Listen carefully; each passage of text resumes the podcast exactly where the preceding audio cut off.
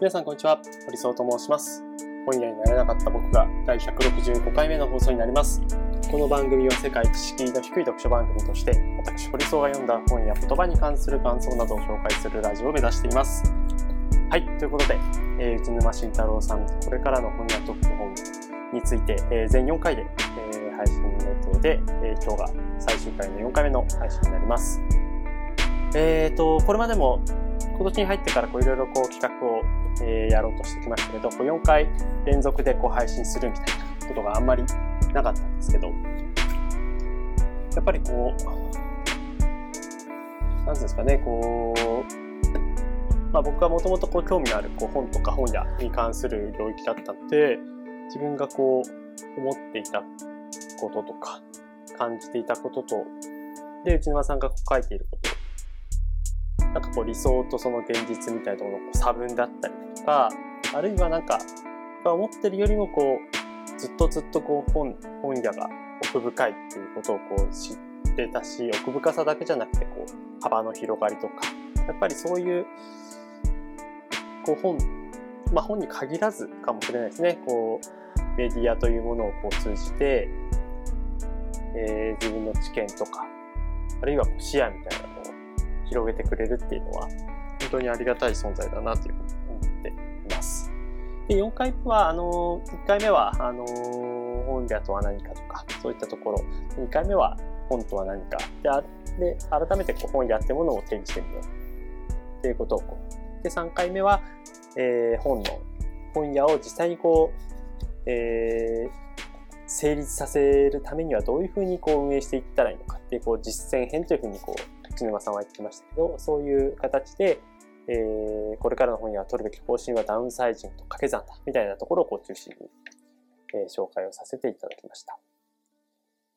えーその中で、えー元経文社の、えー京都にある書店の、えー店長さん今は成功者という会社の書店の店長さんやっているこう堀部さんという堀部敦さんという方のお話とかをこう引用しつつ、えー今回の第4回目ということで映っているというような状態になっています。で、今日はですね、あの、これからの本屋特本もそうですけど、最後は、あの、なんかこう、僕がこうぼんやりこう考えていたこととか、えー、あとは、この4月に、えー、雑誌ブルータスの合本ということで、えー本屋好きという2014年にこう出ている、えー本について紹介したいなと思っています。で、これブルタスの映画、これ何かっていうと、えっ、と、2011年6月1日号でこう本屋好き、2013年6月15号で古本屋好きという雑誌特集が、えー組まれて、で、そこから1年後の2014年10月10日発行で、えー本屋好きというものが、えー出版されましたと。古本屋好きが発売されてから3年、古本屋好きが発売されてから1年、まだまだ健在や以前よりもその輝きを増している店もあれば、その後残念ながら店を閉まったところもありますが、何より嬉しいことは新しい書店が次々と生まれていること、めくるめく変化は引き続き書店で起こっています。で、ちょっと飛ばして、えー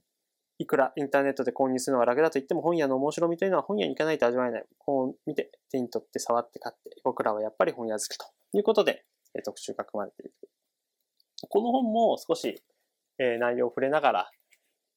えー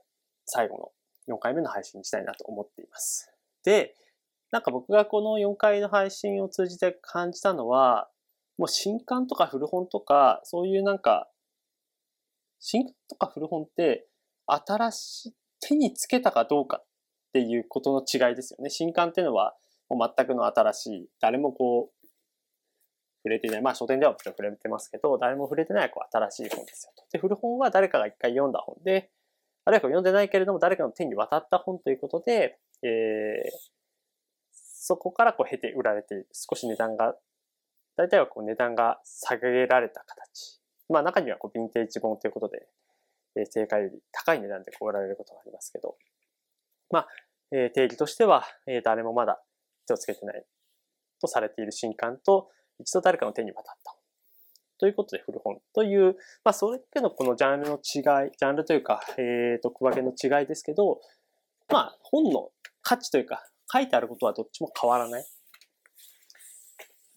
ということで、僕自身はこう、新刊とか古本とかそういうこう垣根とかも全くなくて、やっぱどっちもこう面白いもんだなっていうふうに感じます。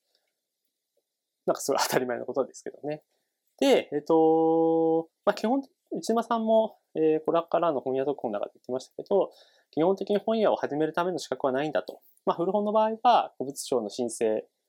えー、取得が必要だけど、えー、基本的には別になんか、えー、旅行とかだと代理店とか始めるのに、海外旅行とかだとなんか1000万とか、国内旅行でも種類によって300万から500万ぐらい、えー、まず納めなくちゃいけないみたいな。一時金として、えー、それがちゃんとこう会社にあるってことを証明しなくちゃいけないんですけど、本屋の場合はそういう特別な資格はないですよと。まあもちろん実店舗を出すとしたら、えー、その前にこう本を揃えたりだとか、店としてのこう発行というか、家賃を払えるためのお金、蓄えを、えー、持っておくこと、あるいはこう、銀行からこう借り入れするときに、えー、ちゃんと借り入れができたというようなことが、えー、証明としてなければ、やそういうものが、あのー、クリアできる、クリアする必要はありますけど、基本的にこう、を始めるための資格はないですよと。で、そもそも内縄さんはこう本屋というものをこう広く捉えていて、例えば同じ会社でこういろいろこう仕事一緒にしている同僚、まあ、例えば、えー、まだ若手の社員に対して、えー、この本読んでたらいいよっていうことで、えー、プロジェクトのなんかこう共通言語。例えば、なんかこう企画とかマーケティングの仕事をする人たち、人に対して、えー、3C 分析とか 4P 分析とか、まあそういうものって、えー、フレームワークみたいなのがあると思うんですね。そういうこうフレームワークっていうのを知らないと、まあそのフレームワークが、えー、完璧かどうかはさておき、そういうこうフレームワークをもとにこういろいろこう考えていくことって、すごく、えー、物事のこう整理になるし、精度を上げていくためにもこう重要だよね。何よりこうチームで一緒に働くメンバー同士の共通言語になったりするので、例えばドラッカーどうですか？とか、コトラと、コトラのこの本いいよみたいな感じでこう進めることで、えー、その行為自体が立派なこう本屋的な行為とも言えるんじゃないかななんて思ったりもします。えー、そういうなんかこう本屋っていうものが、まあ親から子に絵本をこう買い買い与えるってなんかちょっとあれですけど、えー、買って、あるいはこう図書館で借りてきて、一緒に読もうよっていうことも、えー、本屋的な行為だし、そうさっき図書館の名前を、図書館って出しましたけど、別にこう買わなくても、えー、子供と一緒に図書館に行って、どの絵本を読もうかっていう。あ、この本はすごくお父さんがちっちゃい時にも読んだんだよっていうことで、えー、この本を進めたりだとか、あるいはこう一緒になって、あ、このなんか表紙なんか面白そうだねってこうペラペラ見て、わあ、なんか、なんかうんちが出てくるよみたいなことで、子供とキャッキャキャッキャ言って、で、子供がその本数ある本ですからね、図書館とかなんて、もう本屋もそうですけど、もうめちゃくちゃこう本がある中でその一冊をこう一緒にこう手に取るっていうのは、すごくこう、ある意味、ある意味というかもう立派な選書という行為なので、それはもう立派な本屋的な行為とも、またやっぱ言えるんじゃないかなと。そう、前提として本当に市場規模みたいなのは、まあ残念ながらこう、1996年がピークで、2兆ぐらいのかな。それが、あの、2015年ぐらいの段階で、えー、半分ぐらいまで落ちてしまっている。ただ、新刊の本は確か、あのー、まあまあ冊数は出てるんですよね。だから、一個一個が売れて、売れているかどうかっていうところが、あの、微妙な、になっているというか、ベストセラーがこう見づらいというか。まあ、こう、例えばビジネス書を出す人にとっては、本を出したっていうことが、こう、名刺代わりになったりするみたいなこともあったりして、まあ、それはなんかちょっと、あの、利他的、本ってなんかこう自分が持ってる情報を届けてあげたいっていう、こう利己的な行為とも言える。まあ、一方で、なんだろう、別にいいと思うんですよね。利己的な行為でも。この本をやれば自分のビジネスが、あの、箔がつくとか、あるいは自分のこう、野心のために、えー、本を出すとか、そういうのも全然いいとは思うんですけど、まあそういう利己的、利他的なあの思いがこう交錯する中でたくさん本が出てきて、という中で、そのうちのこう、でもこう、現実的に多くの人たちは全部の本を当然こう読み、えー、読み終えることはできなくて、そのうちの本当に一部、本当に、えー、0.0000何パーセントの本を、えー、生涯、それしか生涯には読めない。中で、こう一冊の本を手に取るっていうのは本当にそこにはなんか偶発性というか、偶然性というか、本にとっても幸運だし、それを手に取る自分が、もしかしたらその本があの自分の人生をガラッとこう変えるポテンシャルがある行為、ある本だったかもしれないっていうふうにすると、それはすごく運がいい。そういうなんか、えー、出会いを、出会い出会われっていうのを、えー、発生させる行為なんではないかななんて思ったりもしますけど。そういうこう本屋的な行為っていうのが、あのー、まあ、普段からあの、できるといえばできるんだけれども、もうちょっと身近な人だけじゃなくて、多くの人たち、街に住む人たちにとって、え本屋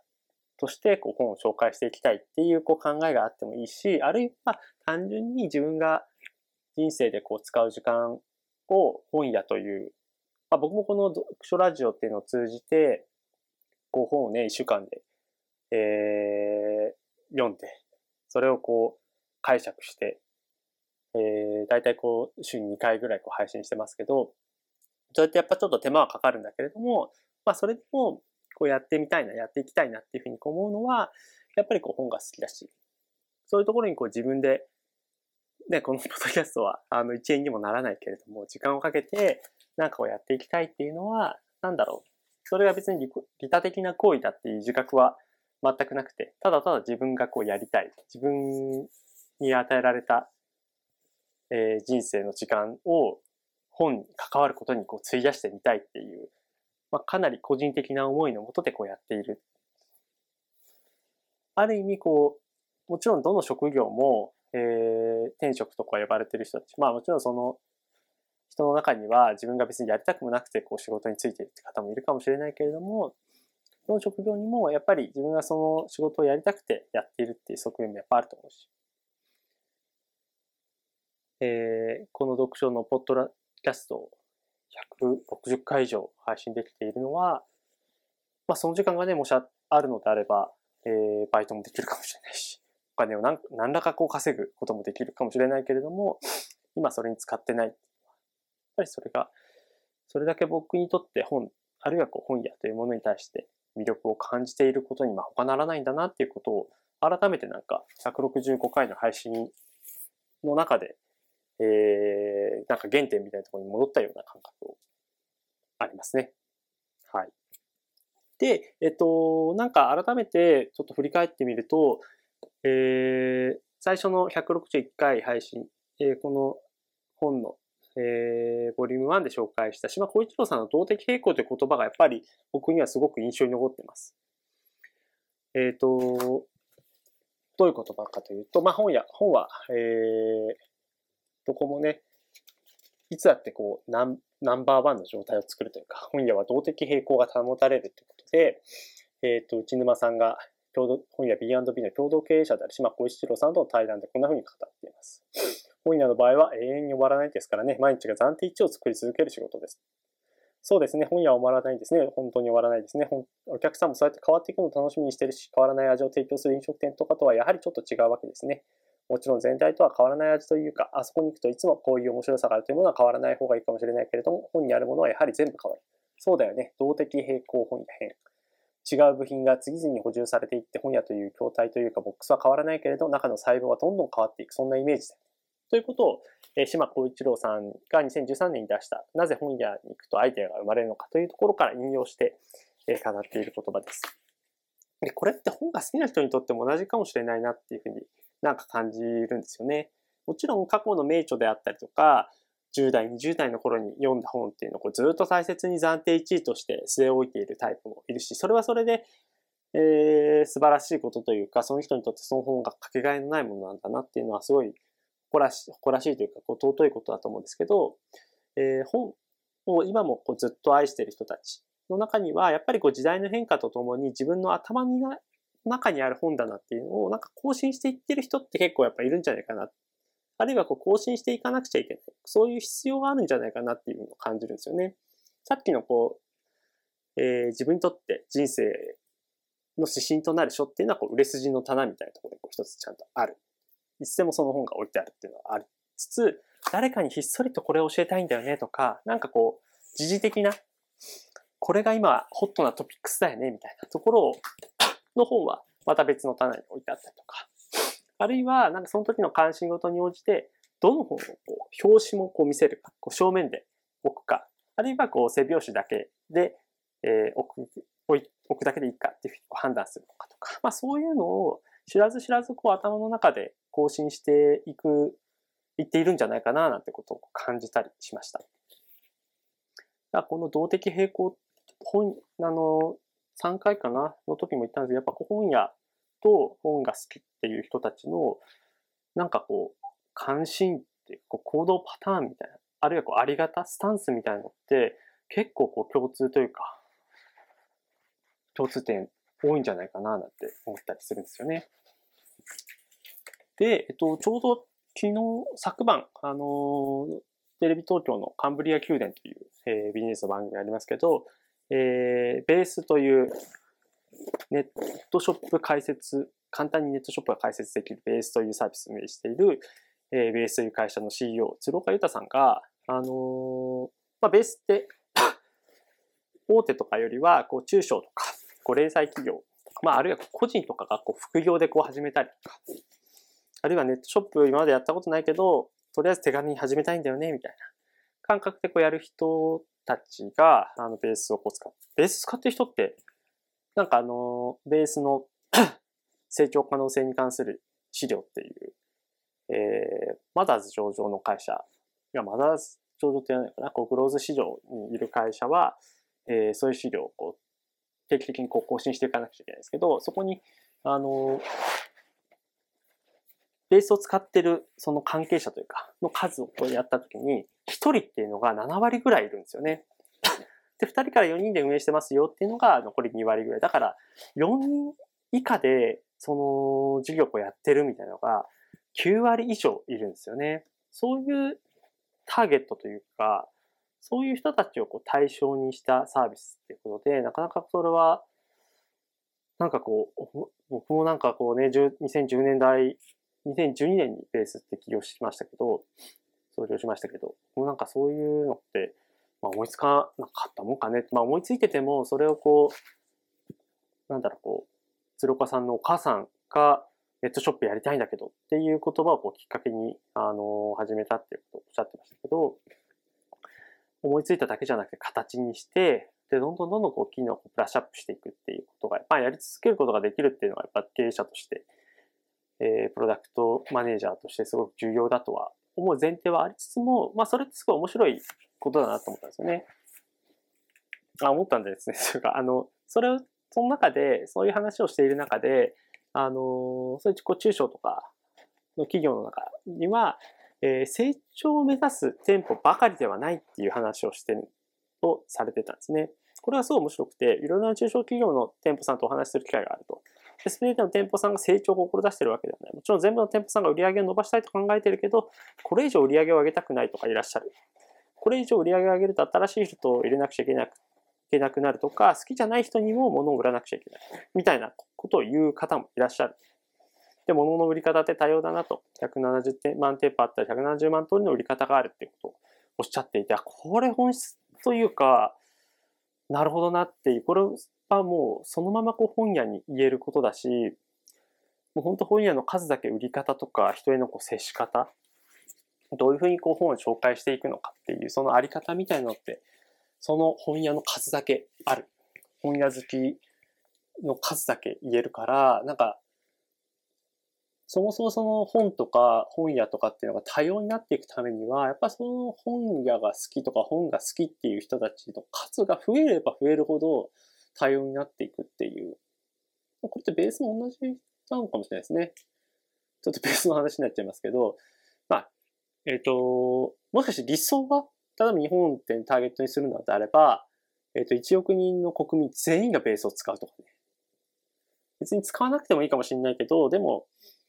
なんかこう、個人が何か人とこう、コミュニケーションを取っていくために、何か自分が好きなものとか、作ったものとか、なんかそう、作ったことがない人でもこう作ってみて、それをなんか、これどうですかねっていうふうにこうなんか言える、そこにはこう主体性が生まれるから、なんかそういうこう社会のあり方ってなんかいいよねっていう。それはまあ本同じことが言えて、本読む人が増えれば増えるほど、あ、この本面白いから人に勧めたいなとか、あ、この本、なんかこう、うん、進めたいだけじゃなくて、えっ、ー、と、買ってもらうためにはどうしたらいいのか。あるいはこの世界観を届けるために、これとこれとこの本を、えパッケージにして誰かにこう配りたいとか、こう一緒にしてセットで販売するというか、なんかこう一緒に同じ棚に置いて見せたいとかっていうのは、なんかこう、裾野をこう広げていくためにも、やっぱりこう、その母数というか、そこをこう増やしていくってすごい重要だなっていうのをなんか思ったりしましたね。はい。で、ブルタスの、えー、本屋好きの中には、最後、えー、島さんと内沼さん。まあ、その、この本屋好きという企画は、あの、ブルタスの前編集長の西田善太さんが、えー、島さんと内沼さんに声をかけて、こういろいろこう取材してもらったっていうことを言ってたんですけど、えっと、この学校の中でも最後対談をしてます。まだまだあります。一度は行きたい名所店っていうことで、えー、4ページ分かな？に分けてやってるんですけれども、本当になんかいろんなこう本屋さん出てくるんですよね。で、たくさんあるってことは、まあ、島さんも内沼さんもこう、売れっ子というか、島さんは博報堂の執行役員で、博報堂ケトルというグループ会社の代表を務めてるし、内沼さんもあのブックディレクターとしていろいろなこうプロジェクトに携わってる人ですけど、まあ、そんな忙しい人が足をこう運んでいるっていうことで、で、ちゃんと超えている視点。で、まあ、それが、あの、雑誌という形で提示されている。まあ、彼らほどこう足を運ばなくても、その、読読者は、あ、こんな本がある、本屋があるんだなっていうことをこう知った気になるっていうことですけど、でも、なんか僕はこう編集ってご仕事をこれからこう熱心にやっていこうってこう決めていく中で、ちゃんとそういうものを実際足を運ぶっていうのも大事だなっていう、こうたくさんあるってことは、たくさんあるっていうことをこう知ってる人、たくさんあって、その中身がどういうことなのかをこう知ってる人、取材した人っていう人の存在があるんだなっていうことも、なんか、えっ、ー、と、間接的にこうかん、その編集という自分のこう仕事のに置き換えたときに、これもまあ超当たり前、こう編集ってこう取材が絶対大事なので、超当たり前のことなんですけど、僕もなんかこうコワーキングスペースでカタカタカタカタキーボードでパソコン、なんかこう文章打ち続けてるだけではダメで、ちゃんとこう時間を見つけて、時間を見つけてっていうのもこう変というか、それはもう本当ライフワーク、ライスワーク限りなく、えー、街に出ていかなくちゃいけないなっていうことを改めてこう感じるものでもありました。で、最後です。あの、本ですね。本について、本屋について、えー、新馬慎太郎さんのこれからの本屋特本というものをこうきっかけにいろいろこう感じました。本に、本、本屋、つまり、まあ、本を売る人たち。で、関係者たくさんいて、やっぱ本、作家がいて、本屋という店、店長、書店員がい、出版社という本を作る人がいて、で、えー、出版社にまあ属してる、家族してないか別にしてこう編集者という人がいてで、内沼さんのようなこうブックディレクターという、その本とか本や出版社だけが従来、えー、回っていた仕組みの中では、えっ、ー、と、リーチできなかった人たちのためにも、えー、コーディネートするようなこうブックディレクターという職業があって、で、もちろんこう、取り次ぎというような仕事もあって、で、いろんなこう仕事がある中で、内沼さんはこう、